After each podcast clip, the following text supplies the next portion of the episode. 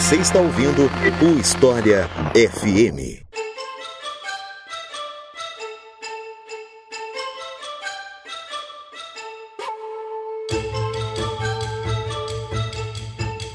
Guerra do Vietnã, um dos conflitos mais conhecidos do século XX, especialmente por conta do cinema, finalmente chega aqui no História FM. Eu sou Iclis Rodrigues e hoje a gente vai conversar sobre essa guerra com Alessandro Visacro, que já esteve conosco aqui no episódio sobre Lawrence da Arábia e mais uma vez aqui conosco para falar sobre Vietnã. Então, Alessandro, seja muito bem-vindo. Fique à vontade para se apresentar para o pessoal. Muito obrigado, Iclis. É um grande prazer. Agradeço demais aí a oportunidade de retornar aí ao seu programa. Muito obrigado, Iclis. E então é isso. Vamos conversar sobre a Guerra do Vietnã depois que eu falar para vocês da nossa campanha no Apoia-se.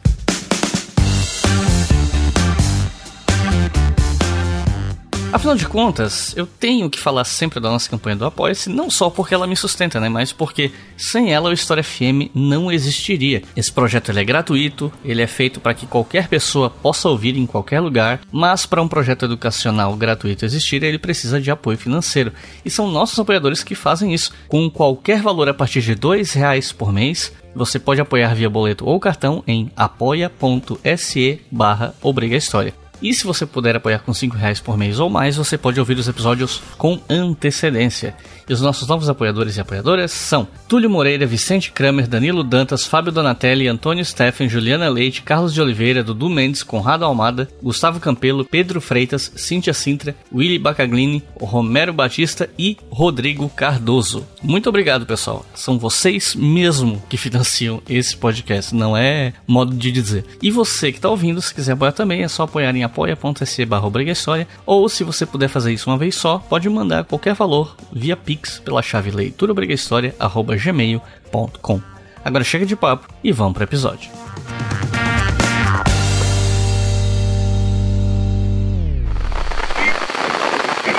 Each day to facilitate the process by which the United States washes her hands of Vietnam, someone has to give up his life.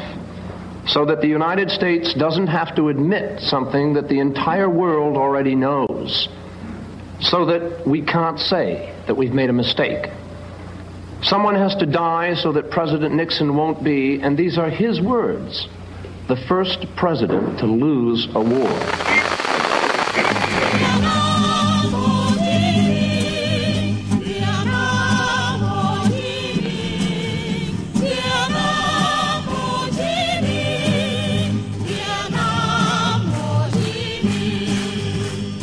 Meu primeiro impulso seria começar esse episódio discutindo a colonização francesa, a ocupação japonesa na Segunda Guerra, a criação do Viet Minh, que era ali o movimento revolucionário liderado pelo Ho Chi Minh, né? Mas é, quem ouve o podcast, algumas pessoas não sabem, eu tenho um canal no YouTube também que está parado há um bom tempo, mas lá no canal eu fiz um vídeo chamado Descolonização do Vietnã, que eu falo um pouco sobre isso, já adianto um pouco o assunto, né? Então, para esse episódio não ficar maior do que ele provavelmente já vai ficar, né? Porque é muita coisa. Então eu resolvi começar pela Primeira Guerra da Indochina, que acontece quando o Viet Minh declara a independência do Vietnã, mas o país acabou sendo, entre aspas, devolvido aos franceses, né? Com a anuência dos aliados vencedores da Segunda Guerra Mundial, né? Especialmente ali Estados Unidos, Grã-Bretanha e até a União Soviética, né? Que só veio a reconhecer a República Democrática do Vietnã, que foi declarada pelo Viet Minh em 1950, já depois das relações rompidas com os aliados ocidentais, da Segunda Guerra e tal. E, enfim, os Estados Unidos eles forneceram muito apoio material e logístico aos franceses, né? E eu queria saber como é que foi essa guerra e qual foi o resultado dela? Eu acho que a gente tem que começar a abordar a guerra do Vietnã da maneira como o Wickes muito bem colocou, sob uma perspectiva da Guerra Fria. Então, quando a gente vai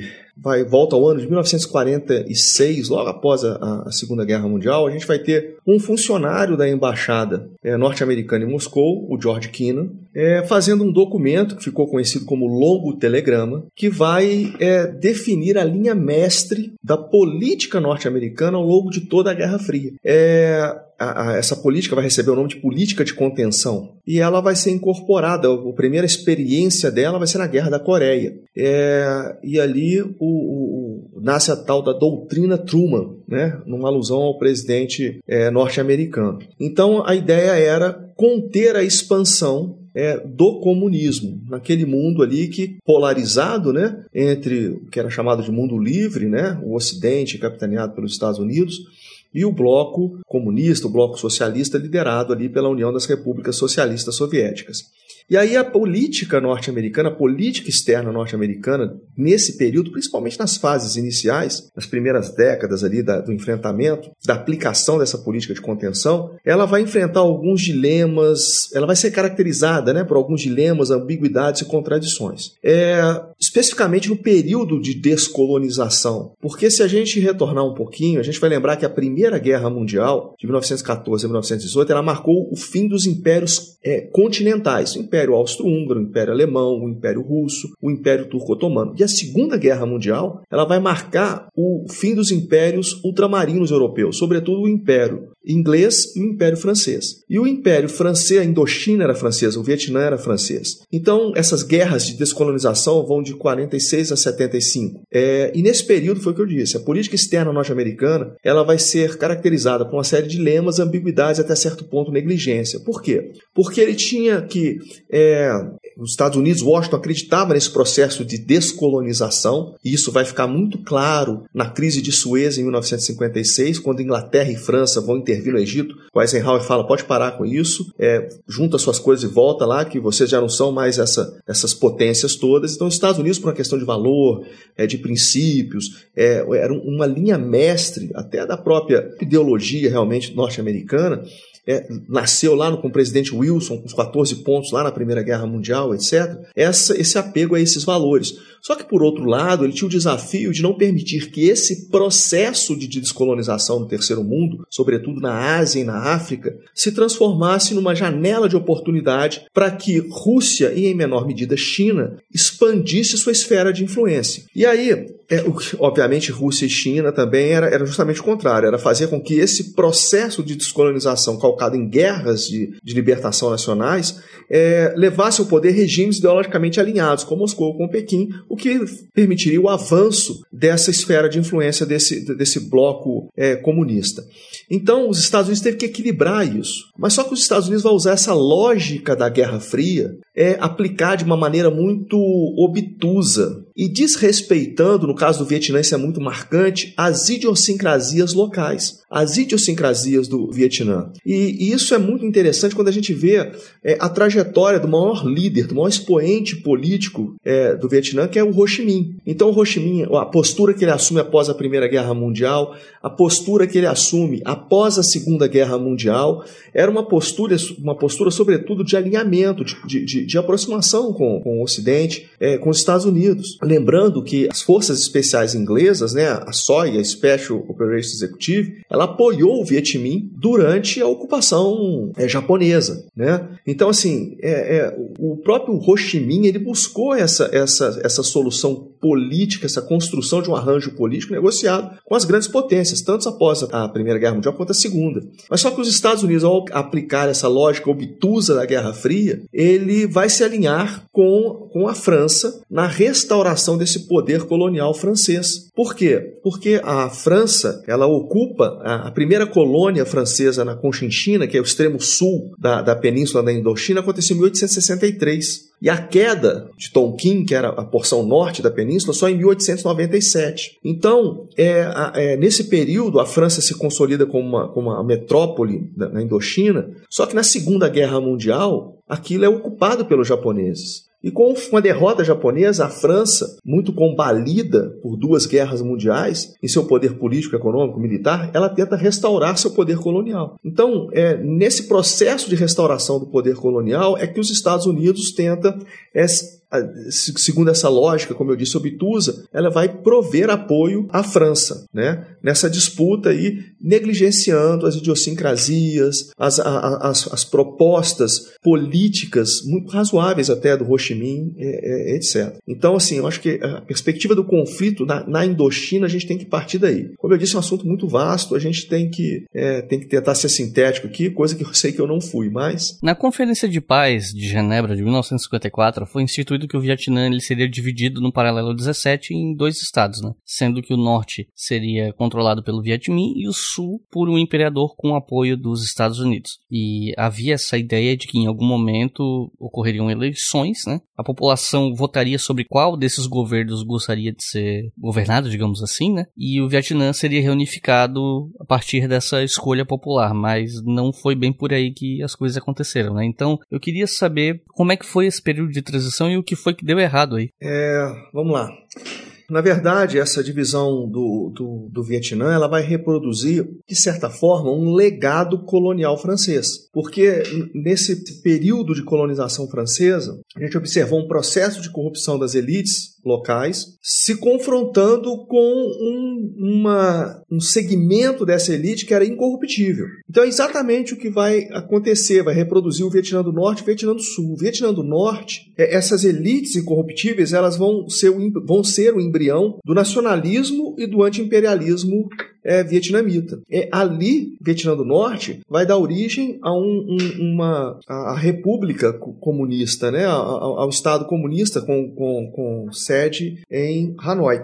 É, e no Sul, o que, que nós vamos observar é um Estado é, patrimonialista, extremamente inepto, corrupto e o pior de tudo, extremamente brutal. É, o presidente Dien é, era percebido, até mesmo, era um governo que era percebido pela percepção, né, é, legitimidade está associada com a percepção de grandes contingentes populacionais, de públicos-alvos significativos. Então, é, o que a gente vai observar é que o, o governo instaurado no Sul, em Saigon, era um governo que era tido pela população por ilegítimo. Até para começar pela questão do, da população de maioria budista, o Dien era católico, enfim. É, e algo muito interessante vai acontecer. A gente tem ideia de que a guerra começa por iniciativa, né? A, a, a, o conflito pós-acordos de 54 vai começar por uma iniciativa do governo de Hanoi. Na verdade, não é isso. Na verdade, é, é, a, luta começa nas aldeias, com os remanescentes do Viet Minh. Por quê? Porque a administração em Saigon era, ela era tão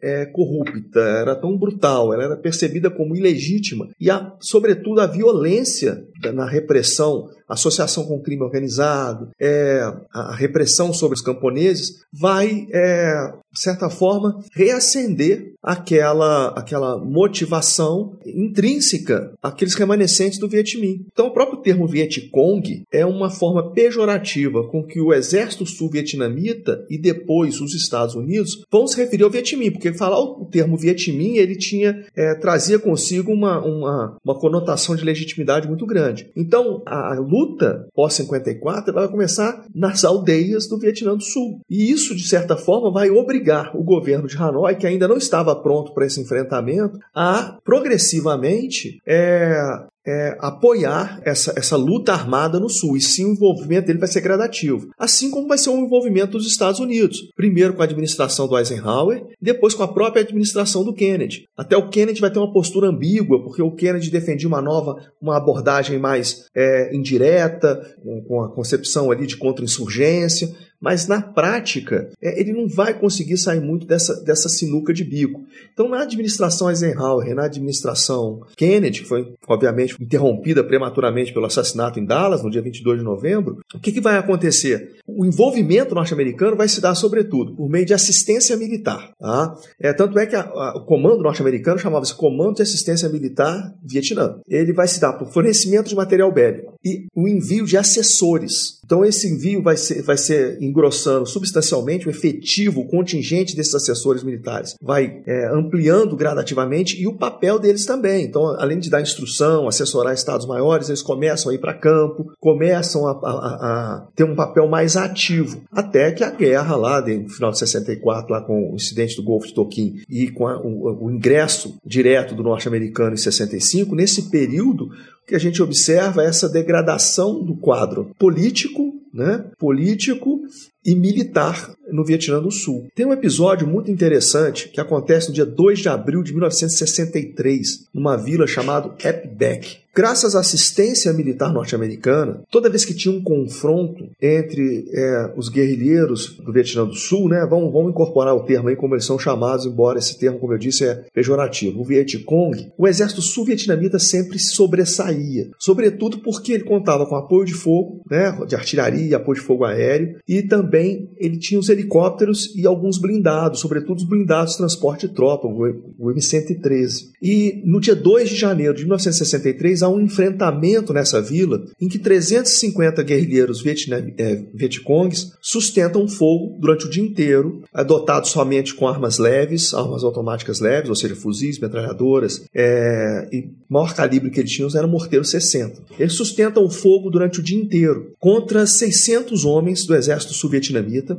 com apoio de fogo aéreo, e aí incluindo bombas de napalm, apoio de fogo de artilharia. A reserva dessa força vietnamita, é, do exército vietnamita, era, era, era blindada, era com M113. Ela fica impossibilitada de manobrar. É, os, os Vietcongs derrubam cinco aeronaves, três UH-1H e dois H-21, é, um helicóptero, é, graças ao formato dele, o apelido era Banana Voadora. Então, depois desse episódio, três assessores militares norte-americanos, é, Bob York, é, Dan Porter e o famoso, controverso John Polvan, eles fazem um relatório muito interessante, em 1963. Eles dizem o seguinte: o exército sul-vietnamita, se continuar lutando dessa forma, ele vai perder a guerra. E pior, se os Estados Unidos da América entrar nesse conflito lutando da mesma forma que o exército exército sul-vietnamita está lutando hoje, os Estados Unidos também vai perder a guerra. É lógico que a, a liderança militar norte-americana, aí vai do general Max Taylor ao Paul Hawkins, que é o antecessor do William Westmoreland no comando do assistência militar do Vietnã, é, ignoraram essa, essa advertência. Mas em termos práticos foi justamente o que vai acontecer depois. Então, para os Estados Unidos é, é, intervir diretamente, um, um, passo que é dado importante é que no final de 64, antes mesmo do, do incidente do Golfo de Tonkin, há um golpe de Estado que derruba o presidente Diem. E aí entra um aspecto extremamente importante no conflito do Vietnã, que é fundamental. Todo mundo repete isso de forma assim, quase como um mantra, mas é difícil você encontrar, até mesmo no meio militar, alguém que tem um entendimento muito claro é, da, da guerra como um fenômeno político. Todo mundo cita muito Clausewitz, etc., mas é muito difícil a gente encontrar uma pessoa que realmente entenda isso com clareza. É, por que, que os Estados Unidos vai perder no Vietnã? É, e a causa da derrota está justamente nesse momento. Porque a guerra, ela é política armada. Essa é da natureza da guerra, ela é imutável, ela é temporal. Então, os Estados Unidos elege, elenca um objetivo político inalcançável, inalcançável por qualquer meio, incluindo pelo meio militar. Que objetivo político era esse? Era preservar um governo sul-vietnamita. E como eu disse, era um governo que era percebido como ilegítimo, porque era um governo corrupto, inepto, é, patrimonialista, enfim. É, então, ao elencar esse objetivo político, os Estados Unidos vai repetir exatamente o mesmo problema na guerra do Afeganistão, recentemente, colocar um objetivo político que é inalcançável por quaisquer meios. Então, tanto é que os Estados Unidos não vai perder nenhuma batalha na guerra do Vietnã. Não perde nenhuma batalha, nenhuma grande batalha na guerra do Vietnã. Mas mesmo assim, não, não consegue alcançar a vitória na guerra, porque a guerra é um fenômeno político. E, esse período que os Estados Unidos define o engajamento dele, aposta o engajamento dele nesse na perseguição desse objetivo político que era inalcançável. E aí, repito mais uma vez, inserindo na política de contenção sua que era mais ampla, os Estados Unidos de certa forma selam o destino dele no conflito. 20 de janeiro de 1961 John F. Kennedy assume a presidência dos Estados Unidos. Com os abalos de seu mandato por eventos como o fracasso da invasão da Baía dos Porcos em Cuba e a construção do Muro de Berlim, Kennedy decide aumentar a participação estadunidense na Guerra do Vietnã, por acreditar que a derrota afetaria a posição dos Estados Unidos na geopolítica global.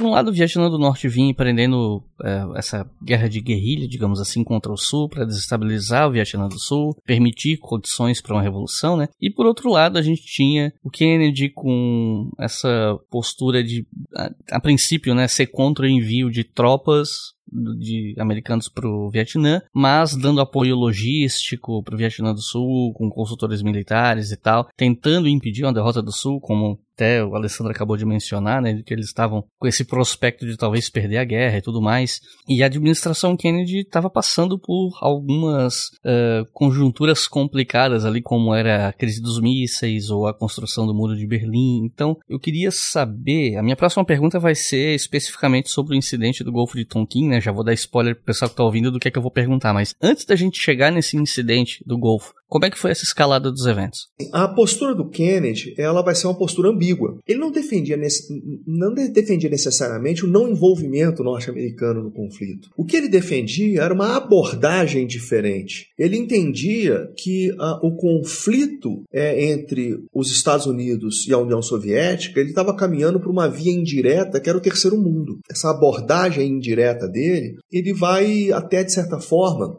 valorizar, por exemplo, as forças especiais. Tanto é é que o Kennedy, é a, a escola de forças especiais norte-americana no Fort Bragg, né, onde, ficam, onde são formados os boinas verdes, chama Escola Kennedy, porque ele valorizou muito esse tipo de tropa como uma, uma ferramenta útil nessa, nesse, vamos dizer, colocar nessa abordagem direta do conflito. Só que é, ainda assim, do, no período da administração Kennedy, o que a gente observa é um, um envolvimento cada vez maior dos Estados Unidos, cada vez enviando mais arma, cada vez enviando mais assessores, né, e cada vez ampliando o papel desse esses assessores é, junto ao exército Vietnã do Sul. E aí a administração Kennedy era interrompida brutalmente ali pelo assassinato em Dallas e assume o seu vice, né, o, o, o Lyndon Johnson. E o Lyndon Johnson ele vai acelerar a intervenção no Sudeste Asiático, mas de uma maneira direta. E aí, antes da gente chegar no Golfo do incidente do Golfo de Tonkin, é importante a gente chamar que teve atenção para o golpe de Estado que derruba o presidente Diem e coloca no poder um general, o general Vantier, que vai ser ali o. Aí depois vai haver uma sucessão de, de, de golpes né? No Vietnã, mas enfim. O, o envolvimento dos Estados Unidos, é, é, ele entra numa, numa crescente. Ele entra numa crescente até que a gente chega no, no incidente do Golfo de Tonkin. E bom, aproveitando o assunto, né? Como é que foi esse incidente do Golfo de Tonkin? Porque ele é um incidente bem polêmico até hoje, né? Porque tem gente que fala que foi um false flag, né? Que os Estados Unidos teriam armado enfim, é, uma, um ataque hipotético. Tem, e aí tem gente que fala que foi um ataque de verdade. Enfim, tem um embrólio em torno disso, né? O que a gente pode falar sobre esse incidente? Tonkin é o norte do Vietnã Vietnã, né? Ele, o Vietnã é um país que se debruça sobre o mar do sul da China. É, o Golfo de Tonkin, obviamente, está no, tá no norte do país. Um contra-torpedeiro em agosto, na primeira semana de agosto de 64, um contra-torpedeiro, né? Tem gente que o nome inglês, prefere usar o nome inglês, que é Destroyer, né? Chamado Mad Dogs, fazendo operação ali de, de inteligência de guerra eletrônica e tal. Ele entra ali e ele acusa que foi atacado. Aí realmente tem essa controvérsia que foi atacado, não foi atacado, etc.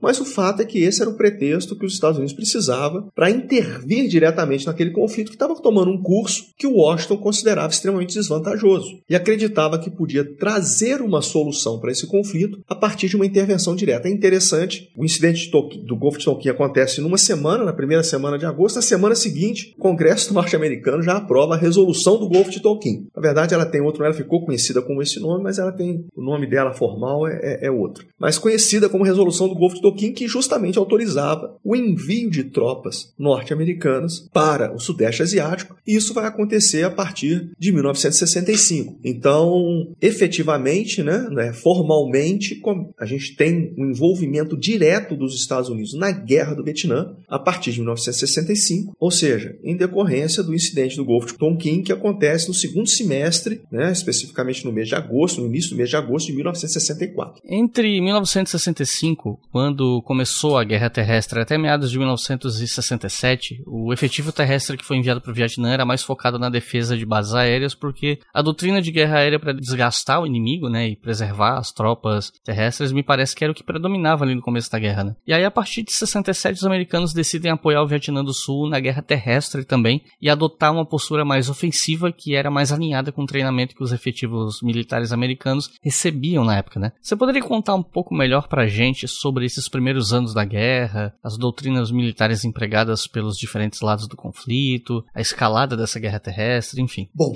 É, vamos lá, essa também é uma pergunta muito, muito ampla. Então, é, antes da gente entrar na conduta das Forças Armadas no campo de batalha, eu volto àquela ideia central de que a guerra é um fenômeno político. Então, a gente já tinha falado anteriormente que os Estados Unidos elegem um objetivo político que era inalcançável por quaisquer meios. Então, isso praticamente já condena os Estados Unidos no Sudeste Asiático. Em termos estratégicos, o papel da Rússia e da China vão ser decisivos. Por quê? É lógico que eles vão prover apoio político, econômico e militar ao Vietnã do Norte. Mas a Rússia, a União Soviética, com seu arsenal nuclear, ele vai se contrapor ao poderio nuclear norte-americano. Então fala assim, ó, você não tem a opção de usar armas nucleares, porque se você usar, eu vou escalar o conflito, eu vou usar também. Então tira essa opção estratégica norte-americana. Por outro lado, a presença da China ao norte do Vietnã também tirava a flexibilidade estratégica norte-americana, porque os Estados Unidos não, ok, eu não posso usar arma nuclear, mas eu vou invadir o Vietnã do Norte. A China falou assim: não, não faz isso não. Se você fizer isso, eu vou fazer igual eu fiz na Coreia. Eu vou entrar no Vietnã do Norte para garantir a, a. Nós vamos lutar no Vietnã do Norte. Então, o papel da Rússia e da China é, em, no, no, nível político e estratégico é muito importante para o conflito. E aí a gente vai baixar para o nível tático, ou seja, para a ação das forças militares no campo de batalha. Então, a primeira coisa que a gente precisa chamar a atenção é que existe um mito, né? Eu costumo chamar que é o mito da armadilha de bambu. Que a guerra do Vietnã foi aquela visão romântica do guerrilheiro camponês Vietcong derrotando sucessivamente a França e depois os Estados Unidos Unidos, com armadilha de bambu. É, não é bem verdade existiu ah, essa atuação, esse empenho, sacrifício hercúleo dos camponeses vietnamitas engajados diretamente em ações de guerrilha. Mas além dessas ações de guerra irregular, o exército norte-vietnamita era um exército, digamos assim, é considerável, é muito bem armado, muito bem motivado, armado com material bélico proveniente da Rússia, proveniente da China. Então, é, essa ideia da só da, da armadilha de bambu é meio que um mito romântico. O exército norte norte-vietnamita era uma força de combate muito bem é, armada, equipada, motivada, liderada. Na verdade, até um bom exemplo de guerra híbrida, ou seja, um conflito que combina capacidades convencionais e não convencionais no mesmo espaço de batalha. Então, é, é, a gente precisa entender isso. Só que os Estados Unidos entram no conflito em 65 e logo no primeiro semestre de 65 acontece um embate na província de Pleiku, no oeste do país, no Vale do Rio Iandrang. E a estreia da cavalaria aérea norte-americana. Na verdade, os franceses vão, vão é, estrear o helicóptero como uma arma de guerra durante a Guerra da Argélia, mas o grande impulso do helicóptero vai ser na Guerra do Vietnã e a grande estreia, o grande é, é, evento marcante do helicóptero no campo de batalha, talvez seja a Batalha do Iandrang. Era até reproduzida naquele filme do Mel Gibson, Fomos Heróis. Depois eu vou até fazer menção ao livro escrito pelo então coronel Hal Moore, Joe Galloway, o repórter que é coautor com ele nessa obra. Mas enfim, reproduz justamente essa batalha do Vale do Iandrang, que foi um combate é, que o cavalaria norte-americana era empenhada, até taticamente o coronel, o comandante, o Hal Moore, interpretado no filme pelo Mel Gibson, né, ele comete ali talvez um, um erro, lançando suas tropas além do, além do alcance da cavalaria, da, perdão, da artilharia, né, ela fica de certa forma é, sem o, o, o, apoio de fogo necessário. É um combate muito renhido, mas no final das contas, o, a, o poder poderio bélico convencional norte-americano se sobrepõe. E a partir daquele evento, o exército norte-vietnamita fala assim: ó, não adianta encarar esses caras de maneira muito, muito direta no campo de batalha. Então, vamos adotar é, sempre abordagens mais alternativas. E como é que o americano vai lutar? Ele, como você disse, ele, tem, ele tinha um modelo de guerra. O exército norte-americano foi organizado, treinado, equipado para guerras convencionais. Tanto é que a liderança norte-americana é a liderança sênior norte-americana. É, eu já fiz menção a Max Taylor, Paul Hawkins, o próprio William Westmoreland, depois dele o Creighton Abrams, foram todos heróis da primeira guerra, da, perdão, da Segunda Guerra Mundial. Se iniciaram suas carreiras se destacando como líderes militares na Segunda Guerra Mundial. Então, é, eles trazem esse modelo para o Vietnã. Né? Segunda Guerra Mundial, Coreia, 1950, e ao despejar bombas sobre as vilas do Vietnã do Sul e sobre o Vietnã do Norte, como tinham feito na Alemanha e no Japão, é, eles vão levar a guerra para um, um, um caminho indesejável. É, eles vão atribuir o papel deles de enfrentar as grandes formações do exército norte-vietnamita e vai atribuir ao exército sul-vietnamita o trabalho de contra-insurgência nas aldeias do sul. É uma, uma ideia até lógica, né, pela questão da afinidade, é, identidade cultural compartilhada, pela nacionalidade compartilhada, do exército vietnamita menos treinado. Só que, na, em termos práticos, vai se mostrar um desastre, porque o exército sul-vietnamita vai demonstrar uma grande inépcia na condução da contra-insurgência, nas aldeias do Vietnã do Sul. E o exército dos Estados Unidos vai se lançar naquilo que vai receber o nome de operações de busca e destruição. Porque é, o exército norte-vietnamita ele vai fugir desse engajamento direto, como eu fiz menção ali inicialmente, a batalha do Yan Drang em 65, ali no segundo semestre de 65. Então ele vai fazer, vai fazer operações que normalmente o próprio nome diz, né? São operações de busca, lançando companhias, normalmente por meio de assalto é, transportados, para identificar formações do exército norte-vietnamita, engajá-las e a partir do momento que engajá-las e fixá-las, concentrar um poder de fogo maior, trazer mais força, mais artilharia, mais poder de fogo para causar causar baixas e desgastar o exército norte-vietnamita. E isso vai coincidir com um modelo, quase que um modelo de gestão, do chefe do Departamento de, de Defesa, o Robert McNamara, que era um civil oriundo do mundo corporativo, tinha uma perspectiva, ele era muito bom em estatística. Ele vai adotar a métrica falaciosa do body count, que é a contagem dos corpos. Então, o que, que, o que, que é isso? É, nesse tipo de conflito no Vietnã, no, no Vietnã, você não tinha frentes muito definidas, não tinha frente, flanco, retaguarda, onde tinha população, por ter um, uma característica irregular muito acentuada nesse conflito híbrido, como eu fiz menção anteriormente, é onde tem população vai ter guerra. Então não tinha frente, não tinha retaguarda, conquistar terreno não, não significava nada. Então o que, que acontecia? O indicador, a métrica do sucesso foi essa contagem dos corpos. Tinha um engajamento, então na teoria lá contava quantas baixas eu tive, mortos e feridos, contava quantos mortos teve no campo de batalha inimigo, eu conseguia recolher de cadáveres inimigos ali, e eu jogava ali nas minhas planilhas planilhas, nas minhas, nos meus cálculos, para verificar é, o custo em vidas humanas, material, etc., que isso estava impondo ao Vietnã do Norte. E raciocinando que isso ia chegar a uma, a uma exaustão do Vietnã do Norte é, em sua capacidade de prolongar o conflito é, indefinidamente. Ah, mas paralelamente a isso, houve esforços de contra-insurgência, esforços de conquista de corações e mentes? Houve, né? Mas só que, em termos práticos, essas iniciativas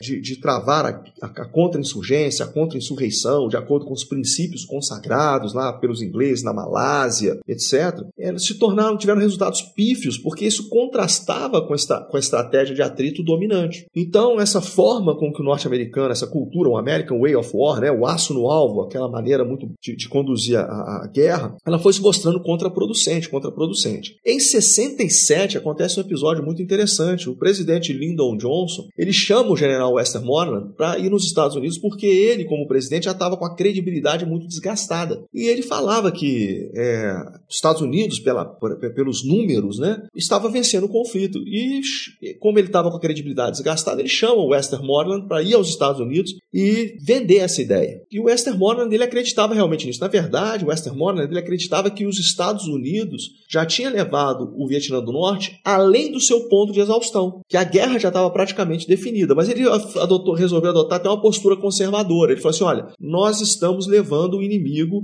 ao seu ponto de exaustão. Em breve nós alcançaremos esse ponto de exaustão. E ele veiculou isso é, é, em 67. Né? Engraçado que o oficial de inteligência dele, um outro oficial general chamado é, Joseph McChristian, ele disse o seguinte: ele falou assim: olha, eu acho que a gente deveria reconsiderar os critérios que nós estamos utilizando para mensurar o nosso sucesso aqui no Sudeste Asiático. Esse negócio da contagem dos corpos não está parecendo que está funcionando bem. Aí, obviamente, esse oficial general ele foi removido das suas funções, né, porque era uma voz dissonante naquele, ante aquele consenso dominante ali no Comando de Assistência Militar do Vietnã. O que, que vai acontecer logo na sequência de 67 para 68, início de 68, né, final do mês de janeiro de 68, a ofensiva do Tet, que vai ser o grande ponto de inflexão no conflito, né?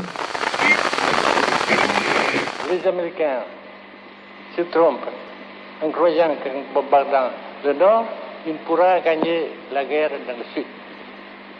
Jamais, jamais, ils gagneront cette guerre. Jamais, jamais, nous submettrons. Parce que notre guerre, c'est une guerre patriotique, c'est une guerre juste.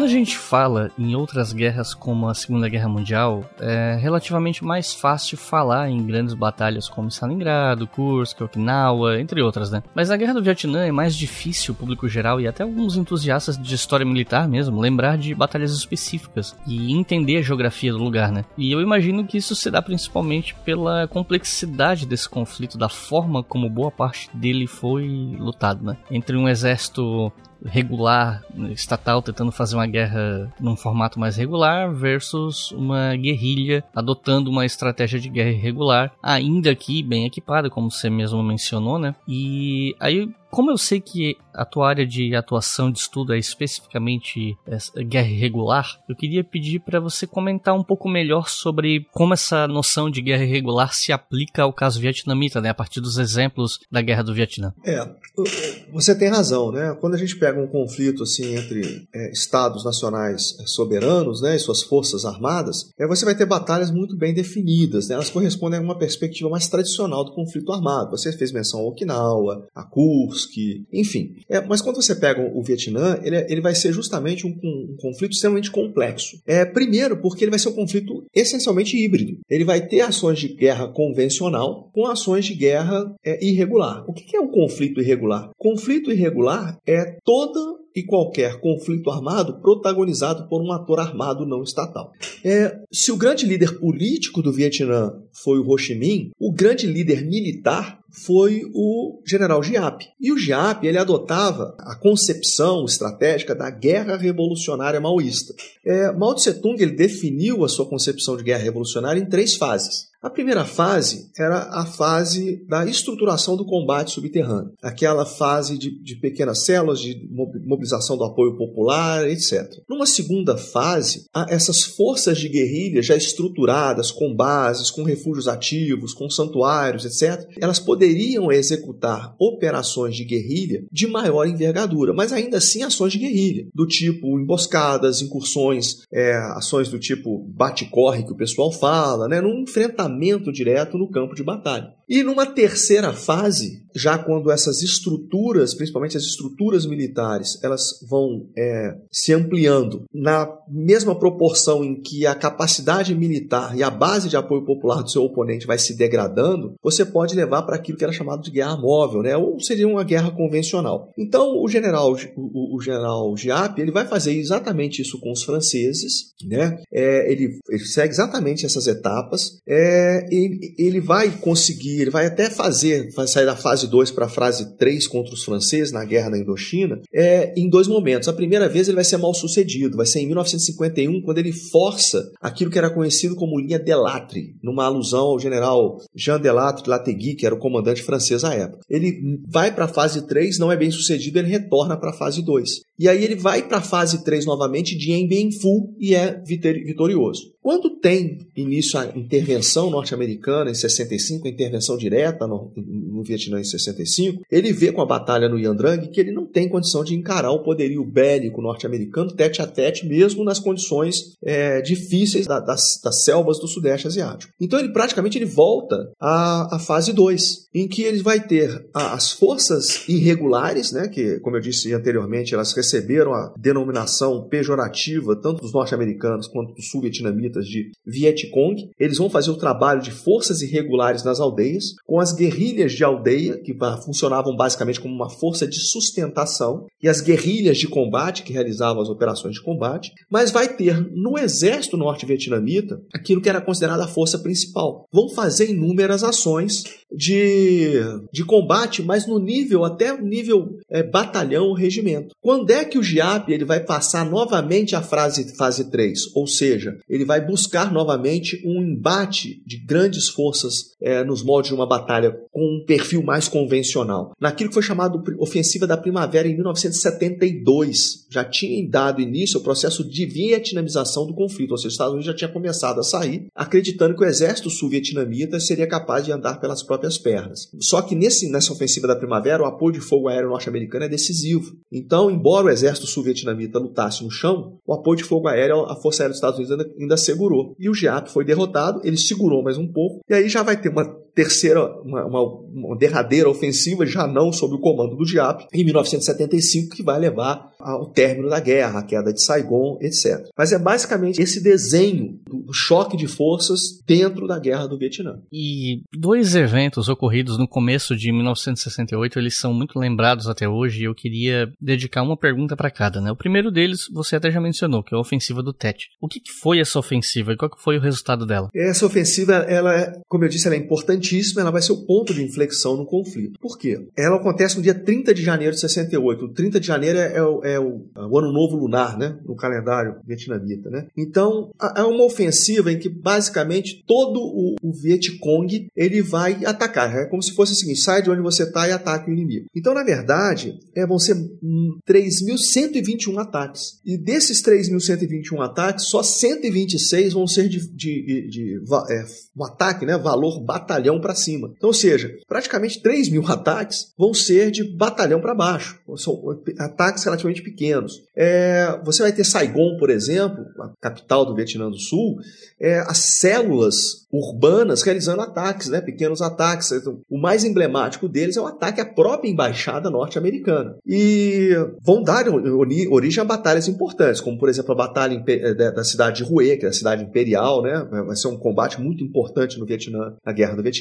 O cerco a Quesan, dos fuzileiros, dos marines, né, em Quesan, que vão ficar cercados por, por 11 semanas, ou seja, é, quase, quase três meses, né, se a gente pensar que de Bien Phu foram dois meses, é, até o cerco conseguir ser aliviado e ter um desfecho diferente do de Bien Phu, mas foi um drama muito grande. Então a, a ofensiva do Tet, ela, a envergadura dela foi essa. Só que ela vai ter desdobramentos muito importantes. Vamos considerar primeiro o nível tático, tá? No nível tático, a maioria desses ataques, eles são sobrepujados pelos norte-americanos pelos seus aliados sul-vietnamitas. Então, termos meramente táticos, a maioria desses ataques não deu em nada. Tanto é que essas próprias, essas próprias duas batalhas que eu fiz menção, no final das contas, o cerco de Quesan, é, é, ele se sustenta, né? E os, os, Estados Unidos acabam recuperando a cidade imperial de, de Hue. Então, assim, salvo melhor juízo, essa batalha de Hue é até retratada naquele filme é, Nascido para Matar, né? Mas, enfim, em termos táticos, é, a ofensiva, ela é, não tem resultados expressivos. Tanto é que o, o general Westermoreland, ele vai comemorar, num primeiro momento, efusivamente, o resultado da ofensiva do Tet. Ele fala assim, pô, não, agora, se eu achava que o Vietnã do Sul já tá, do Vietnã do Norte, perdão, e o Vietcong já estavam com suas forças exaurindo, com essa ofensiva do Tet agora, essas que se exauriram de vez. Só que ele vai quebrar a cara, porque se em termos táticos ela foi infrutífera, em termos políticos e, por conseguinte, estratégicos, ela vai, ela vai ser a reviravolta da guerra do Vietnã. É, por quê? Porque a opinião pública norte-americana já estava extremamente desgastada com a condução dessa guerra. Era uma guerra extremamente impopular. É uma, é uma guerra que, que, que dividiu a sociedade norte-americana e vai isolar, sobretudo a partir da ofensiva do Tet, é, o, o, o, governo de Washington sua, sua base de apoio popular, doméstica. Né? Então, é, o resultado político, psicológico da, da ofensiva do Tet vai ser catastrófico para os Estados Unidos. A opinião pública fala assim: poxa, como é que vocês me asseguram que estão ganhando a guerra? E na verdade eu estou vendo o guerrilheiro Vietcong atacando a embaixada norte-americana em Saigon. Eu estou com marines cercados em Quesan. Então, é, é um ponto de, de, de ruptura definitiva definitiva da opinião pública norte-americana com a política de Washington. Um outro aspecto político importante com relação à ofensiva do Tet é diz respeito ao Vietnã do Norte. Há até quem especule porque depois dessa ofensiva, praticamente o Vietcong deixa de existir. Porque, como eu disse, foi como se fosse uma ordem de sair de onde você está para atacar. É lógico que não foi uma coisa esculhambada dessa forma. Os ataques foram planejados, coordenados, etc. Tal. Mas o fato é que é, o Vietcong ele praticamente é, é, é, destruído com isso. Há quem especule que isso foi até intencional para evitar, depois do fim da guerra, um rival político para Saigon, né? que o Vietcong emergi, perdão, para Saigon não, para Hanoi, é que o Vietcong emergisse como uma força política importante no, no, no Vietnã do Sul no pós-guerra. Mas enfim, mas de qualquer forma, a ofensiva do Tet leva o conflito de uma vez por todas das selvas do Vietnã, né, das selvas do Sudeste Asiático, para as ruas dos Estados Unidos. Tá? Então a guerra do Vietnã vai ser perdida nas ruas dos Estados Unidos e não na, nas selvas da, da Indochina. 30 de janeiro de 1968. A ofensiva do Tet, planejada pelo general Diap, fracassa militarmente, mas acaba sendo um sucesso de propaganda para o Vietnã do Norte, demonstrando que a guerra não ia tão bem quanto a opinião pública dos Estados Unidos era levada a acreditar.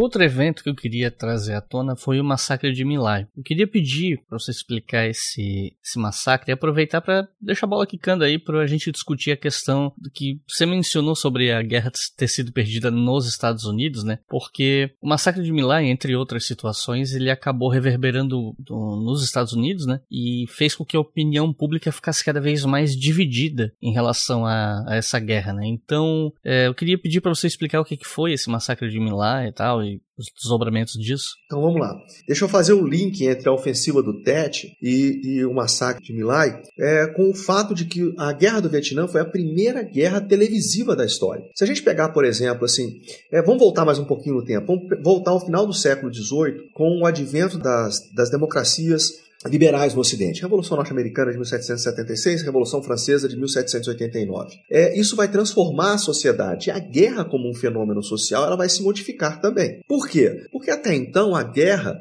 é, como um fenômeno político, ela era uma prerrogativa dos reis. Então, um rei queria fazer guerra lá na Europa absolutista, o rei fazia as suas contas lá, via se tinha dinheiro, e ia resolver lá as querelas entre os reis, os contenciosos, os litígios entre os reis, por meio ali da, da, da, da guerra. Só que com o advento da democracia, o poder político ele sai das mãos dos reis, dos monarcas e passa, em tese, para os representantes do povo. Então, os representantes do povo, para poder fazer é, ousarem é, em uma empresa tão arriscada, perigosa, cara, é, onerosa como, como a guerra, eles passam a ser obrigados a, como a política em tese se tornou, se tornou uma, uma representação da vontade popular, eles passaram a depender da aquiescência da opinião pública. E aí isso faz com que na guerra surja um componente extremamente importante, que é a propaganda. Então, assim, essa, essa dicotomia né, entre a guerra dos, dos reis e a guerra dos povos, ela é muito interessante, porque Churchill, antes mesmo da Primeira Guerra Mundial, ele diz uma frase muito interessante. Ele diz o seguinte: a guerra dos povos vai se tornar mais violenta do que a guerra dos reis. E isso é verdade. E o principal componente disso talvez seja a propaganda. Então a propaganda vai atribuir ao fervor político papel análogo ao extremismo religioso, ao fanatismo religioso das guerras medievais. Então, é, a propaganda atribui enorme brutalidade ao conflito. Só que aí, quando a gente vai estudar as guerras napoleônicas, por exemplo, nos nossos livros de história do ensino médio, tem sempre ali uma charge inglesa, etc. Esse papel vai ser atribuído à imprensa escrita. Na Primeira Guerra Mundial, imprensa escrita, na Segunda Guerra Mundial, além da imprensa escrita, tem o rádio. Então, como é que a população norte-americana tinha acesso, durante a Segunda Guerra Mundial, às notícias da, das batalhas na Europa e no Pacífico? Por meio da imprensa escrita, do jornal e, sobretudo, por rádio. No final do dia, ele chegava lá, se reunia com a família depois da janta, ligava o rádio e tinha acesso à informação. Só que essa informação era produzida pelos governos e suas forças armadas. Se nós pegarmos todas as imagens da Segunda Guerra Mundial, por exemplo, a gente assiste lá na, na Netflix, por exemplo, a, a, Segunda Guerra Mundial a cores, né? É, todas essas imagens que nós vemos emblemáticas da Segunda Guerra Mundial, elas eram produzidas pelas forças armadas. Os correspondentes de guerra guerra, os jornalistas, eles eram incorporados às fileiras das Forças Armadas. É diferente do conceito de mídia embutida. Mídia embutida é um conceito novo que o, o repórter ele pega carona, né? É, é, numa unidade militar. Tá? Mas na Segunda Guerra Mundial, não. O sujeito incorporava as fileiras do exército e, e recebia uma farda, instrução militar e ia é, produzir as suas reportagens, imagens, etc., do campo de batalha. É, ou seja, existia um monopólio da verdade, aí, obviamente, verdade entre aspas, é, na Segunda Guerra Mundial. Esse monopólio da verdade estava na mão do Estado, do Estado e suas forças armadas. Quando a gente tem a Guerra do Vietnã, a Guerra do Vietnã vai introduzir um novo paradigma, ela vai quebrar isso. Por quê? Porque na Guerra do Vietnã, dois elementos vão ser importantes. Primeiro, vai ser uma guerra televisiva, vai ser a primeira guerra transmitida pela televisão. É, e algumas imagens vão ser geradas a cores. Então, pela primeira vez, as pessoas vão ter imagens da guerra. E aí entra o segundo ponto mais importante, que esse monopólio da verdade, mais uma vez verdade entre aspas, ele sai da mão do Estado e vai para a mão das grandes agências de notícia. Então quem vai narrar os horrores da guerra, a, a, tragédia da linha de frente, o martírio da população civil, não vão ser mais os, os oficiais das Forças Armadas. Vão ser quem? Vão ser repórteres com acesso garantido ao campo de batalha, mas sem uma subordinação à hierarquia militar. Então vão produzir imagens independentes e narrativas independentes. Então isso vai ser uma mudança de paradigma muito grande. É talvez esse fato seja o principal elemento é, que tenha resultado no fato de que os Estados Unidos tenham lutado 12 anos no Vietnã, não tenha perdido nenhuma grande batalha, mas ainda assim ele vai perder a guerra. Por quê? Porque a perspectiva é, psicológica da guerra vai ganhar uma, uma dimensão muito grande. Quando a gente fala em guerra do Vietnã, eu tenho certeza que vem na cabeça de todo mundo a imagem daquela, daquela menina nua correndo com o corpo queimado de napalm. É aquela imagem, é, ela marca a guerra do Vietnã. A imagem daquele chefe, general, chefe da polícia é, de Saigon, executando na frente das câmeras de TV, com um tiro de revólver na cabeça, um guerrilheiro Vietcong, ou seja, uma execução sumária.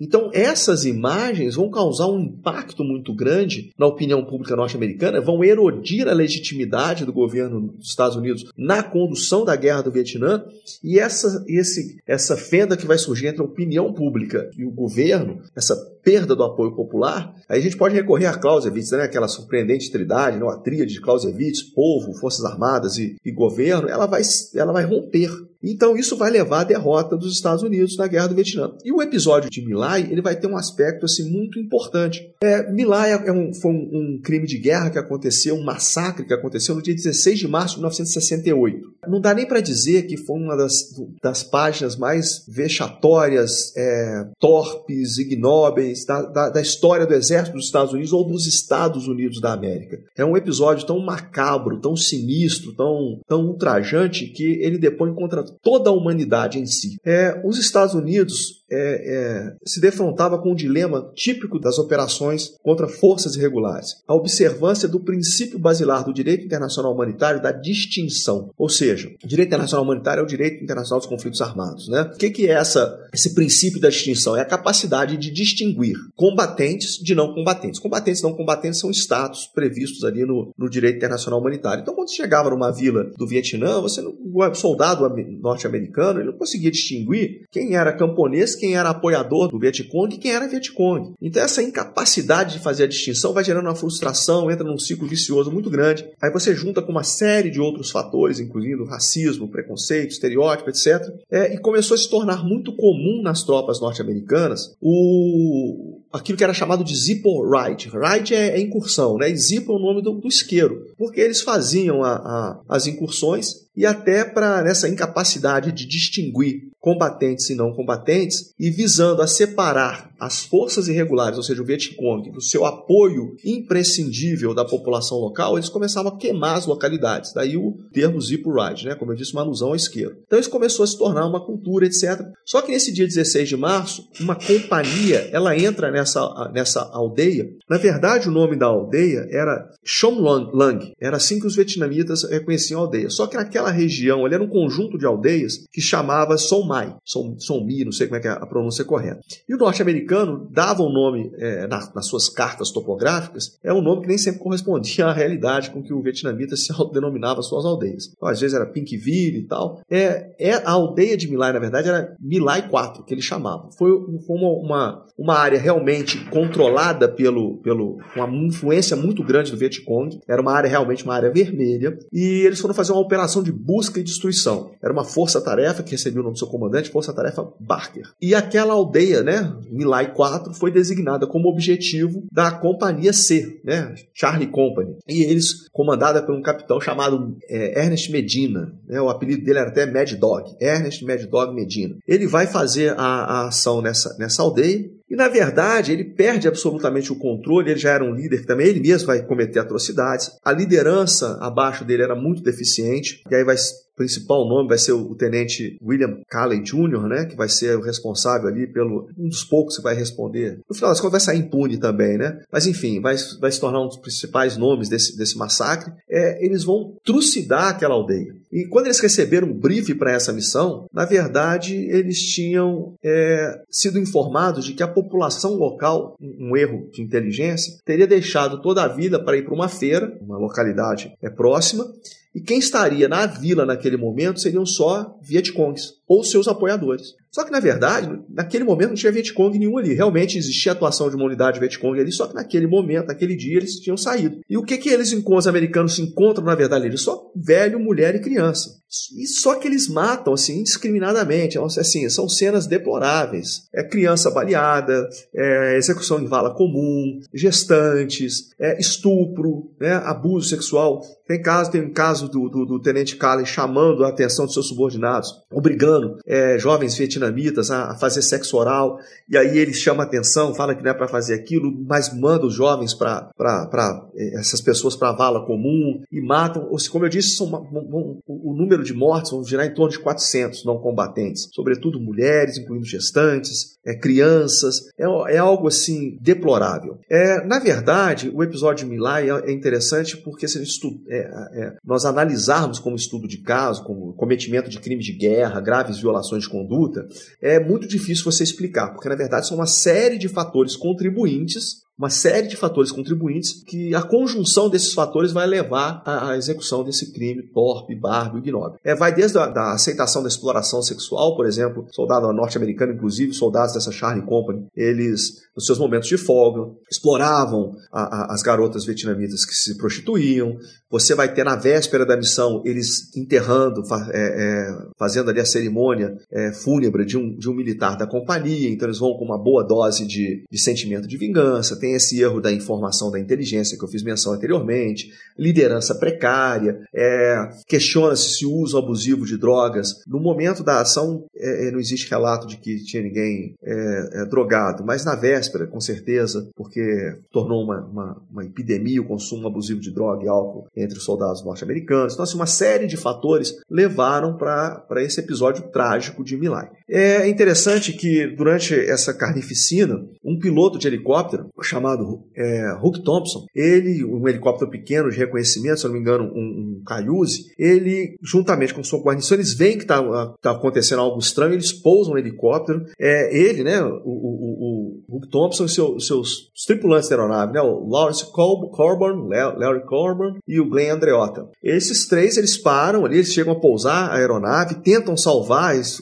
quando veem o que está acontecendo, eles tentam salvar o máximo de vida, parar com aquela carnificina, eles informam pelo rádio que estava acontecendo algo muito errado. Enfim, esses caras, na verdade, ali foram os únicos três verdadeiros soldados nesse dia trágico em Milá. E eles fizeram, agiram dentro da ética profissional militar, fizeram o que era correto, tentar, assim, fizeram de tudo. A ideia pousar a aeronave, chegar a apontar a metralhadora da aeronave para a tropa norte-americana, para tentar evitar a carnificina. E assim que terminou a missão, eles reportaram para as autoridades, na sua cadeia de comando, o que, que tinha acontecido, né, exigindo providências. Só que, na verdade, isso aí não, não foi feito. O que aconteceu é que um, um tempo depois, um, um, militar, um soldado incorporado nessa Charlie Company, chamado Ronald é, Heidenauer, ele incorporou, não participou do massacre, ele chegou depois, mas ele ouvia o comentário entre, entre as, as, os soldados, do que, que tinha acontecido aquele dia. E aí ele ouve daqui, ouve dali, etc. Ele acabou escrevendo cartas para congressistas, para o chefe do Departamento de Defesa, se eu não me engano, e para o presidente dos Estados Unidos, falando que tinha ouvido isso, isso, isso, isso, e no final das contas isso vai precipitar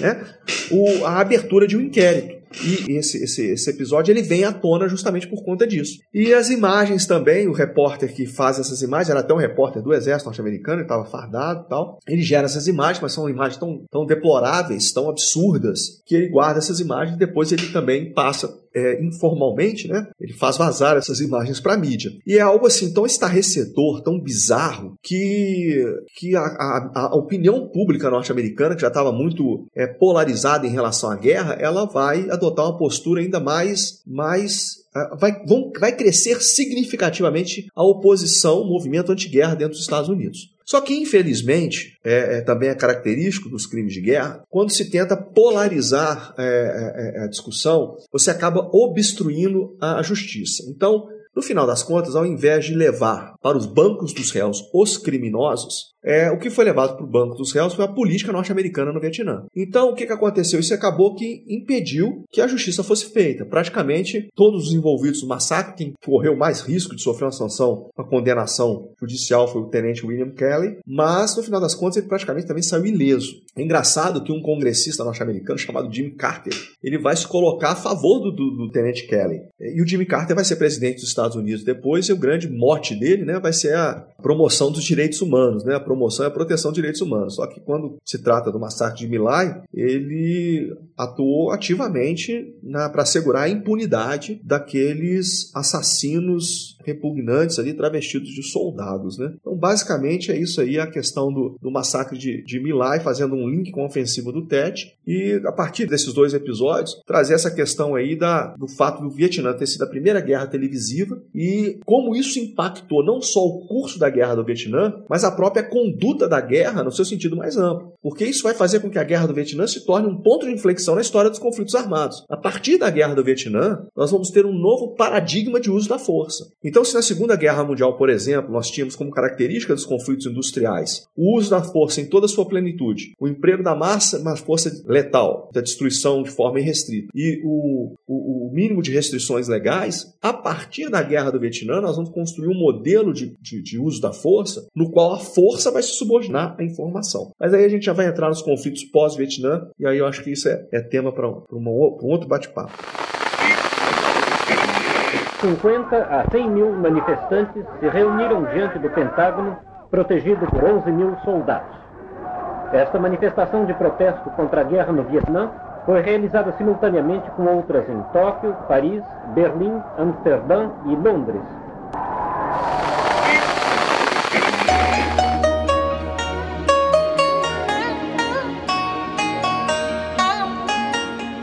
Um outro momento que teve impacto sobre essa guerra foi a eleição do Richard Nixon, que defendia uma, entre aspas, uh, vietnamização da guerra, por assim dizer, né, passando mais as, res as responsabilidades militares para o Vietnã do Sul. Só que esse período Nixon ele foi um dos mais conturbados politicamente dos Estados Unidos no século XX, né, não só pelo crescimento da oposição à guerra dentro do país, que você já comentou no bloco passado, mas também por conta da publicação dos Pentagon Papers também. Então eu queria pedir para você comentar um pouco sobre esse período Nixon, pelo menos até 73, porque depois eu vou perguntar sobre outras questões ali envolvidas 73, né? Mas enfim, é, o que, que a gente pode falar sobre esse momento, esse contexto do governo Nixon em relação à Guerra do Vietnã? Então vamos recordar que a Guerra do Vietnã ela passa por quatro administrações, né? Ela começa com Eisenhower, depois é, o Kennedy, nós já falamos um pouquinho dele. Depois entra no Lyndon Johnson, que graças a, a, a, a essa, esse movimento de guerra ele abre mão de concorrer à, reeleição e aí assume o, o Richard Nixon, né? Então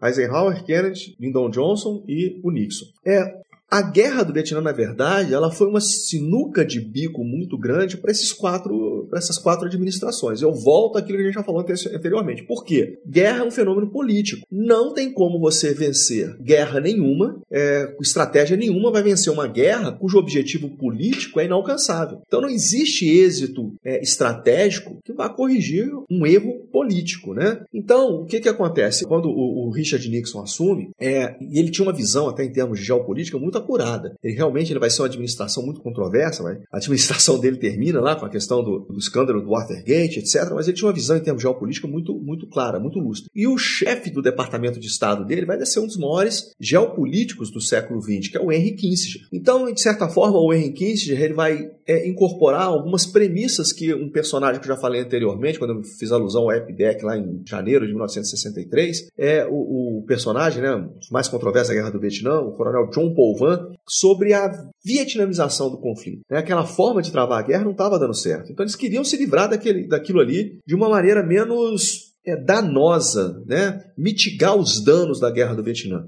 E a solução que eles vão encontrar é justamente a vietnamização do conflito, ou seja, é, nós vamos efetivamente capacitar, nós não, eu gosto, né? Capacitar o governo de Saigon, né, as forças do Vietnã do Sul, para conduzirem a guerra por si só. Em tese, isso aí é quase que resgatar aquilo ali que foi o início do, do da assistência militar lá no, no, início dos anos 60. Mas enfim, é só que a diplomacia política do, de Hanoi, do Vietnã do Norte, era, era muito inflexível, muito intransigente. Eles tinham uma obstinação, uma determinação muito ferrenha, um objetivo político muito claro, que era a vitória absoluta na guerra. Então, esse processo de vietnamização foi muito difícil. E um aspecto crucial foi que, aí, aproveitando esse gancho para fazer menção a esse aspecto, era a infraestrutura logística que ligava o Vietnã do Norte ao Vietnã do Sul. Entre o Vietnã do Norte e o Vietnã do Sul existia aquela, aquilo que era chamado de zona desmilitarizada. Então a grande artéria logística que mantinha a guerra no, no Vietnã do Sul, ela passava pelo Laos e pelo Camboja. Ela recebeu, o, todo mundo a conhece, como trilha Minh. E aí o termo trilha né,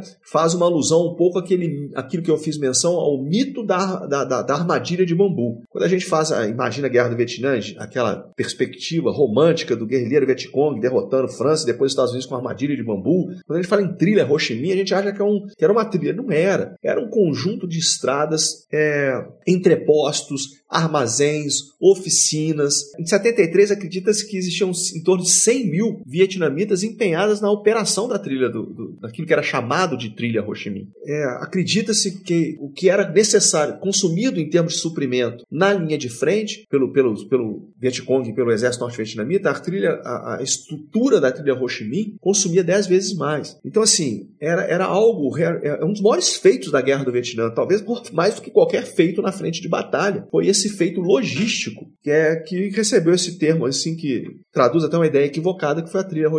Então, uma dessas necessidades que, que, que estratégicas que foram identificadas para permitir a vietnamização do conflito foi interditar o fluxo de suprimentos pelo fluxo logístico pela trilha Ho Chi Minh. Então isso vai levar, num primeiro momento, que os Estados Unidos fizessem pequenas incursões, com pequenas patrulhas, forças de operações especiais para fazer incursões, reconhecimentos, mas, sobretudo, utilizar seu poderio aéreo. Então, maior parte das bombas consumidas no Sudeste Asiático, e aí é, é importante entender que a, a, os Estados Unidos jogou mais bombas sobre o Vietnã, sobre a península do, da Indochina, do que jogou sobre a Alemanha e o Japão. Tá? É lógico que durante muitos mais anos também. Né? Agora, maior parte dessas bombas foi lançada justamente sobre a trilha Ho Chi Minh. E chegou um momento que é, os Estados Unidos ele chegou até a, é, é, é, a apoiar a necessidade de ofensivas terrestres do Vietnã do Sul, com apoio de fogo aéreo norte-americano, dentro do Laos e, e dentro do Laos, dentro do Camboja. Laos está ao norte, Camboja está ao sul. E aí era um paradoxo, porque peraí, pô, a Casa Branca está falando que vai retirar tropas do Sudeste Asiático e fazer a,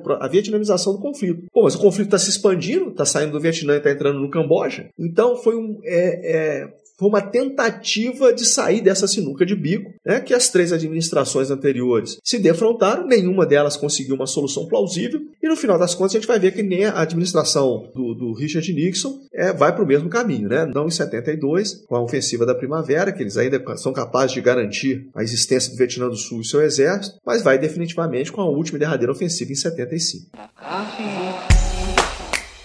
Se você quiser colaborar com o História FM, você pode fazer isso via Pix, usando a chave leituraobrigahistoria@gmail.com. E assim você colabora para manter esse projeto educacional gratuito no ar. Em janeiro de 73, as partes envolvidas na guerra entraram em acordo para encerrar a guerra e pouco tempo depois as tropas americanas foram deixando o Vietnã aos poucos tal. E dois anos depois, Saigon é invadida pelas tropas do norte, os americanos e alguns sovietnamitas fogem numa evacuação que entrou para a história. Tem, tem cenas sobre isso, as cenas são bem impactantes e tal, né? Tem cenas, por exemplo, do pessoal tentando evacuar a cidade de helicóptero em cima dos prédios, tem cenas do pessoal jogando os helicópteros dos porta-aviões, se eu não me engano, para ter mais. Não sei se era por questão de peso ou para ter mais espaço para levar mais gente, enfim. É, então eu queria te perguntar como é que foram esses anos entre 73 e 75, né? E como é que foi essa evacuação? É, então assim, é, lembra que eu falei que o Vietcong praticamente deixa de existir com a ofensiva do Tet em 68? Então, assim, mas 68 também começa a, a, a, o declínio verdadeiramente da política norte-americana é, no Vietnã. Então, assim, os Estados Unidos começam verdadeiramente a perder o conflito dentro de casa, né? Dentro das ruas dos Estados Unidos, com a perda da, do apoio da opinião pública doméstica. E a gente falou também da guerra, da teoria da guerra revolucionária maoísta que o Giap era não só era adepto, como era empregou com maestria, tanto com os franceses quanto com os norte-americanos. Então, o que, que acontecia? Em 72, já com tese, já com o processo de vietnamização em curso, ele tenta entrar na fase 3, ou seja, naquele ir para a guerra convencional. Tem a ofensiva da primavera em 72, que ela malogra, ou seja, o exército do Vietnã do Norte, artilharia, tanque, não são guerrilheiros, são soldados fardados, bem treinados, equipados com artilharia e tal. É, é, ela malogra por conta do apoio de fogo. Ela sobrepuja o exército sul-vietnamita, que não era muito difícil, era um exército que não se sustentava, mas ela naufraga, malogra no apoio de fogo aéreo norte-americano. Eles se recompõem, é, se reestruturam e vão lançar uma nova ofensiva, uma nova grande ofensiva em 75. E aí, em 75, os Estados Unidos, ele, vamos dizer assim, deixa acontecer. E aí as defesas do, do, do, do exército sul-vietnamita não se sustenta, é, o regime sul-vietnamita colapsa definitivamente, e aquelas cenas dramáticas, assim, da população vietnamita, do sul-vietnamita tentando fugir, é algo assim, traduz muito a tragédia daquele conflito, né? São pessoas que temiam as retaliações que certamente viriam, né, com a queda de, de Saigon. Então são pessoas que de uma direta ou indiretamente eram vistas como apoiadoras do regime sul-vietnamita ou, né, apoiadoras e cúmplices, né, do regime sul-vietnamita e da presença norte-americana. Então é assim que nós caminhamos para o fim da guerra do Vietnã, né? E ele vai marcar também esse período, né, de, de guerras de libertação nacional que tem início com o fim da Segunda Guerra Mundial, vai se esticar até 1975. 27 de janeiro de 1973. O Acordo de Paris é assinado pelo Vietnã do Norte, do Sul, os Estados Unidos e o governo revolucionário provisório, representando o Vietcong. O tratado encerra a intervenção militar direta das Forças Armadas dos Estados Unidos no conflito.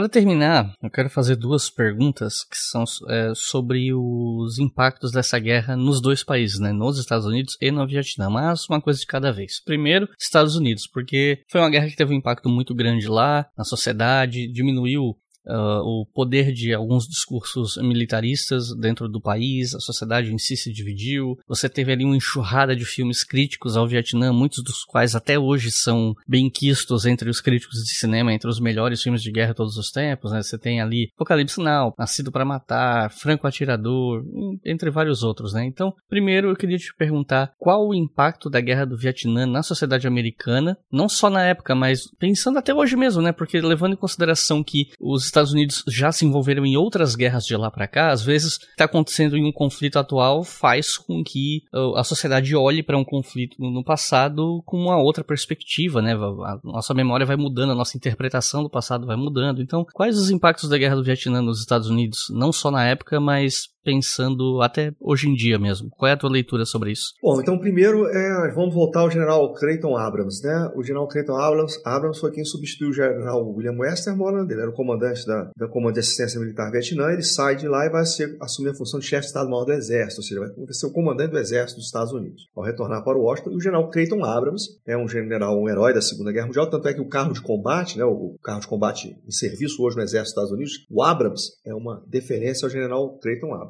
Ele fala o seguinte: ele fala, a gente precisa terminar com a guerra do Vietnã, porque a guerra do Vietnã está terminando com o exército norte-americano. Então, o exército americano ele amarga um colapso moral, acima de tudo, um colapso moral muito grande. Talvez o maior exemplo dele tenha se, se, se materializado no episódio que nós fizemos menção anteriormente, de Milai. Mas o exército dos estava completamente destruído após a guerra do Vietnã. Se não em termos militares, mas em termos, como eu disse, morais, de liderança, de etos, enfim. E em 1973 tem a guerra do Yom Kippur. E a guerra do Yom Kippur ela vai ser muito marcante, é uma guerra de tanques, aviões, é, defesa anticarro, defesa antiaérea. E os Estados Unidos vão olhar para a guerra do Yom Kippur muito assustados. Ele fala assim, olha, o exército dos Estados Unidos hoje está destruído. O exército dos Estados Unidos precisa se recompor, precisa se é, é, renascer. E se a gente não está tendo, tá tendo a dificuldade de enfrentar os vietnamitas nesse conflito na, no Sudeste Asiático, imagina enfrentar as forças do Pacto de Varsóvia numa guerra, tanques, aviões, artilharia, defesa anticarro, defesa antiaérea, nos modos como foi travada a guerra do Yom Kippur, entre, principalmente entre Israel ali, né? Teve mais de uma frente, mas essa alusão é o que aconteceu na Península do Sinai ali, entre o Egito e Israel. Então, a partir daí, o exército norte-americano vai iniciar uma série de reformas. E talvez os dois maiores nomes dessas reformas foram o general William Depuy e o general Don Starr. É, e essas reformas vão ser sentidas mais de duas décadas depois, lá na, aliás, quase duas décadas depois, né? É, na Operação Desert Storm, em 1991, quando vai ser aplicada a doutrina da Batalha Arterra, o desempenho do exército norte-americano vai ser fantástico. Ou seja, inicia-se um processo de reformas profundas no exército dos Estados Unidos. Então, isso em termos militares, tá? Mas você perguntou os reflexos da Guerra do Vietnã na sociedade norte-americana.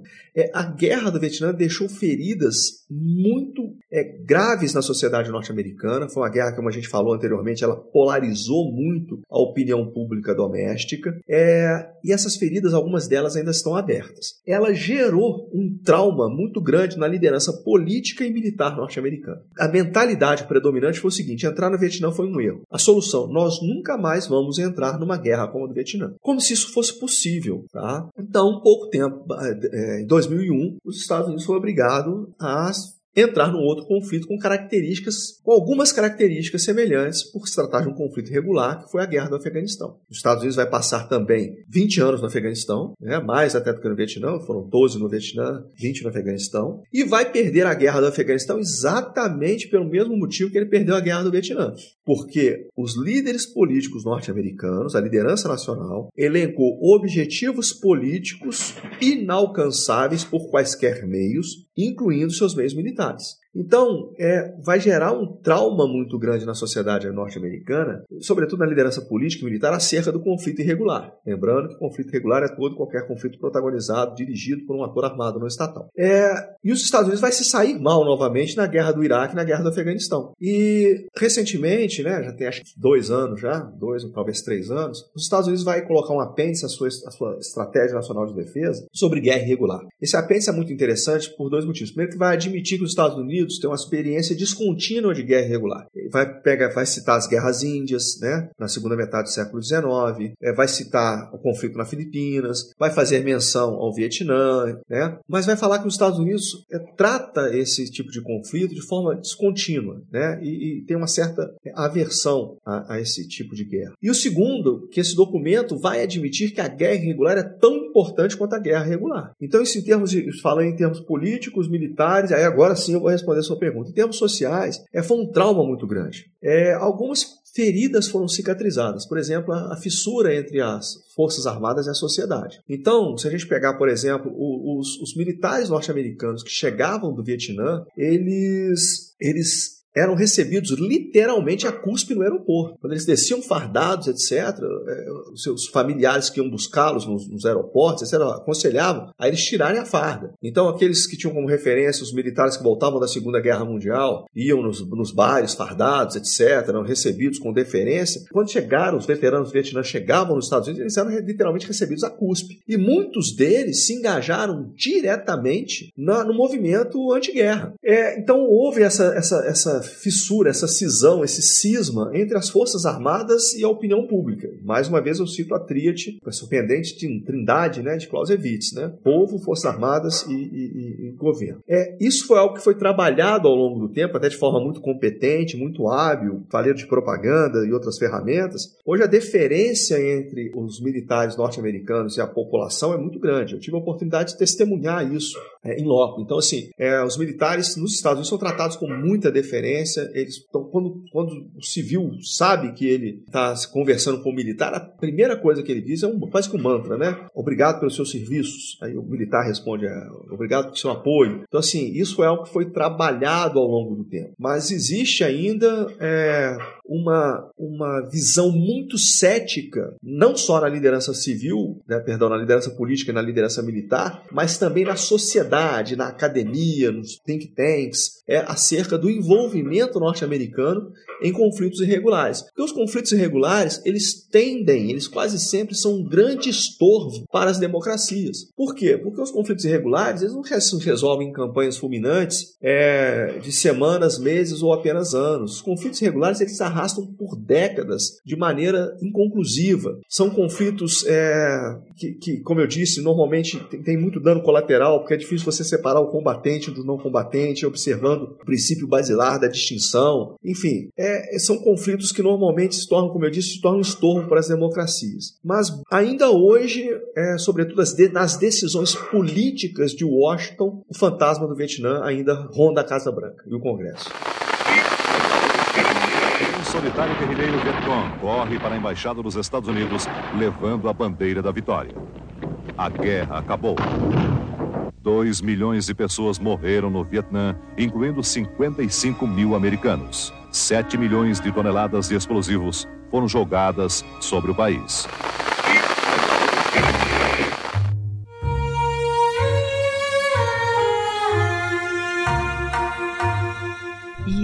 Qual foi o impacto dessa guerra pro Vietnã, né? Tanto no curto quanto no longo prazo. O Vietnã, inclusive, aproveitando o gancho, né? Ele continuou em paz depois da guerra do Vietnã ou ele chegou a se envolver em outros conflitos? É, então é interessante porque, gente, antes de falar do depois da guerra do Vietnã, a gente tem que falar do antes da guerra do Vietnã.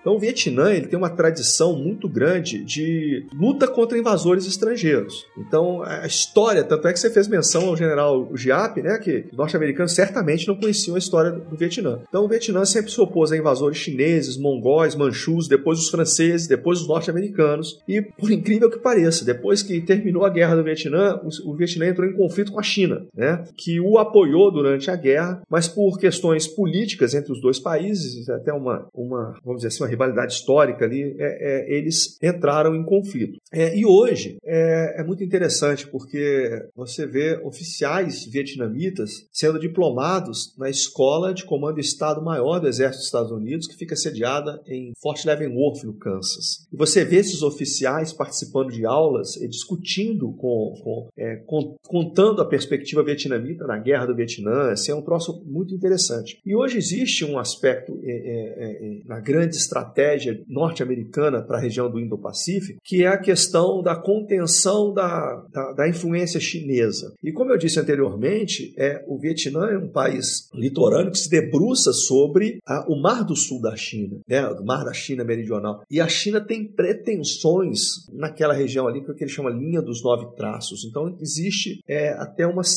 uma, uma, um esforço norte-americano de alinhamento com, com, com o Vietnã hoje para manejar essa questão da, da ascensão chinesa da pretensa hegemonia chinesa na região ali da, do Indo-Pacífico, é, dentro daquele, daquilo que o americano chama de Great Power Competition, né, ou competição entre grandes potências. Mas, enfim, é, com relação ao conflito do Vietnã, o que eu acho mais importante a gente destacar em termos da perspectiva vietnamita é que foi um conflito muito oneroso, muito custoso, que é, trouxe muito sofrimento, o número de vítimas, de baixas. Os, os norte-americanos, é a perspectiva de mortos no Vietnã variou entre 45 mil, é, não sei se são 45 mil mortos, ou 58 mil é o número de baixas totais, ou se são 40, 45 mil e 58 mil mortos no campo de batalha. Mas assim, o exército norte-vietnamita e ex, e, e, e, o, o, exército Vietcong, é, eles tiveram um número de perdas absurdamente maior. Mas, sobretudo, a população norte-vietnamita, ela pagou um preço muito caro em vidas humanas. O Vietnã estima-se que ele tinha 19 milhões de habitantes. É, no final da guerra, no final do conflito, 12 mil eram deslocados civis. Como eu disse, os Estados Unidos jogou mais bombas sobre o Vietnã do que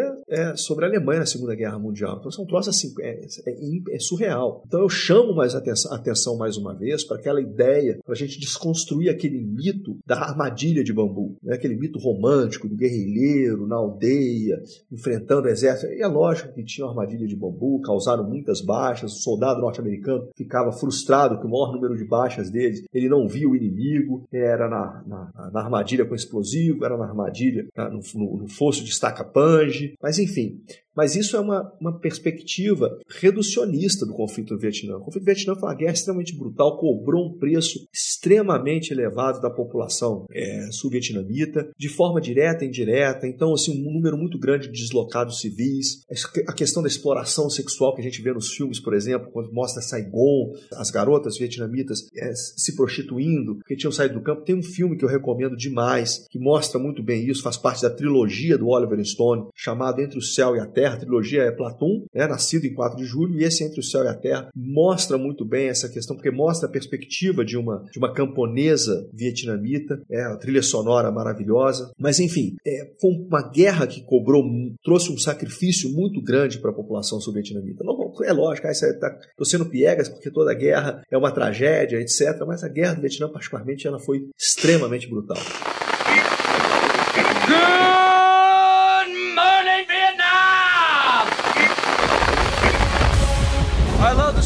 Napalm in the morning. Smells like victory.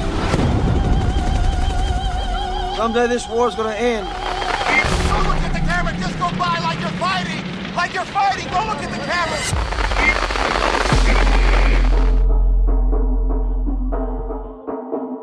Recomendações de leitura para quem ouviu até o final, tá querendo aprender mais sobre o assunto, quer ler alguma coisa. Se você tivesse que recomendar aí um, dois, até três livros sobre o assunto, em português, inglês, espanhol, que eu acho que, né, pro pessoal que tá ouvindo deve ser as, as línguas mais acessíveis, né? Fora português, o inglês e espanhol, enfim. O que, que você recomenda pro pessoal que tá ouvindo e quer estudar mais? O Iclis, antes de recomendar os livros, você tem alguns aqui na, na, minha frente, deixa eu sugerir dois filmes. Um deles eu acabei de sugerir, foi o terceiro filme da trilogia do Oliver Stone, chamado Entre o Céu e a Terra. É, eu recomendo outro filme também, que é um documentário muito bacana, chamado Querida América, Dear American, é, Cartas ao Vietnã, Cartas do Vietnã. É, ele é uma, narra o conflito a partir de cartas escritas por soldados norte-americanos. E essas cartas, elas são lidas por atores norte-americanos. Então, Robert De Niro, William Dafoe, enfim. É, e a trilha sonora também é, é, é, magnífica. Então eu recomendo esses dois filmes, tá? Entre o Céu e a Terra do Oliver Stone, com o Tom Lee Jones, e esse Querida América, Cartas do Vietnã. Tá? Agora, livros. Eu vou fazer menção aqui primeiro a, a Bright Shine Light, que é do, se não me engano, jornalista Neil Sheenan, que é uma biografia desse personagem que eu fiz menção anteriormente, o coronel é, John Paul. Tá? Foi, foi um livro que fez muito sucesso. É, eu também recomendo o livro que se viu, que foi a referência para o filme do estrelado e dirigido, salvo melhor juízo, pelo Mel Gibson, que é o Fomos Heróis. Na verdade, o livro chama é, Uma vez nós fomos soldados e jovens. Conta a batalha do Yan Drang. É, We Were Soldiers Once and Young. É, foi escrito pelo coronel Harold Moore, né, Hal Moore, que era o comandante da, da tropa americana na batalha do Yan Drang, e pelo repórter que o acompanhou, Joe Galloway. E um outro livro muito interessante sobre a, o massacre de Milai, que nós fizemos menção anteriormente, é o Inquérito Milai. É, ele foi escrito pelo general William Pierce. O general Pierce ele foi encarregado pelo general Westmoreland. O general Westmoreland já era comandante do exército norte-americano, chefe do Estado-Maior do Exército em Washington, já tinha deixado o Vietnã, quando ele tomou ciência do massacre de Milai e atribuiu a esse oficial general, como eu disse, general William Pierce, a responsabilidade de fazer um inquérito sobre o massacre de Milai. E ele faz um trabalho sensacional e ele descreve não só o, o, o massacre em si, como o trabalho da comissão Pierce e os desdobramentos jurídicos do, do, do, do massacre, do inquérito, nesse livro do general é, William Pierce. E por fim, é, infelizmente eu recomendei esses três livros aí, são em inglês. É, em português, a Bibliex tem uma, uma biografia, se eu não me engano, é Vitória a Qualquer Custo, do General Giap, tá? Vitória a Qualquer Preço, é algo assim. Por fim, também eu recomendo Guerra Irregular, Terrorismo, Guerrilha e Movimento de Resistência ao longo da história, que eu tive a oportunidade de publicar pela editora Contexto. É, ele aborda de maneira genérica, sumária, mas bem didática, não só a Guerra da Indochina, como também a Guerra do Vietnã sob uma perspectiva conceitual, é, faz uma análise do estudo de caso do, da guerra no, do, da Indochina e do Vietnã. Eu recomendo demais a leitura dessa obra. Então fica aí a recomendação não só de filmes, mas também de literatura para em relação à guerra do Vietnã. E para não dizer que eu não recomendei nada, eu quero recomendar o documentário Guerra do Vietnã, do Ken Burns. Ele tem 10 episódios, tinha na Netflix, acho que não tem mais, infelizmente. Então pode ser que dê trabalho de encontrar, mas se vocês encontrarem, assistam, porque vale muito a pena. Japan E tem um livro em português que talvez, assim, para quem tá começando, que quer um negócio mais geralzão, assim, talvez seja útil é um livro chamado A História da Guerra do Vietnã, de dois autores, o Andrew Wist e o Chris McNabb. Eu vou deixar os nomes dos autores, dos livros, dos filmes citados, todos no post desse episódio, no nosso site historiafm.com. Só procurar lá, ou então clica lá na lupa lá em cima, digita Guerra do Vietnã. Você vai achar os nomes desses livros. Se, eu, se tiver link na Amazon para comprar os livros, eu vou colocar também. Então vai estar tá tudo lá para vocês, beleza? Então é isso, pessoal. Alessandro, tem alguma consideração final? Não, agradeço mais uma vez a oportunidade, Icas, é, e fica aí o meu, meu agradecimento pelo seu convite. Então é isso, gente. Muito obrigado que ouviu até o final. Não se esqueçam que esse podcast é financiado pela nossa campanha no Apoia-se, apoia.se barra História. Com dois reais por mês você já financia o História FM e com cinco reais por mês você pode ouvir os episódios com antecedência. Então é isso. Muito obrigado e até a próxima.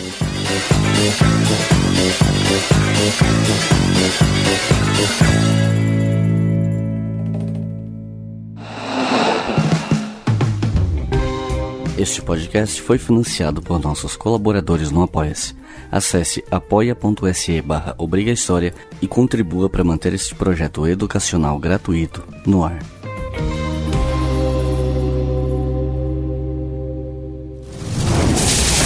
Esse podcast foi editado por Samuel Gambini, samuelgambiniaudio.com.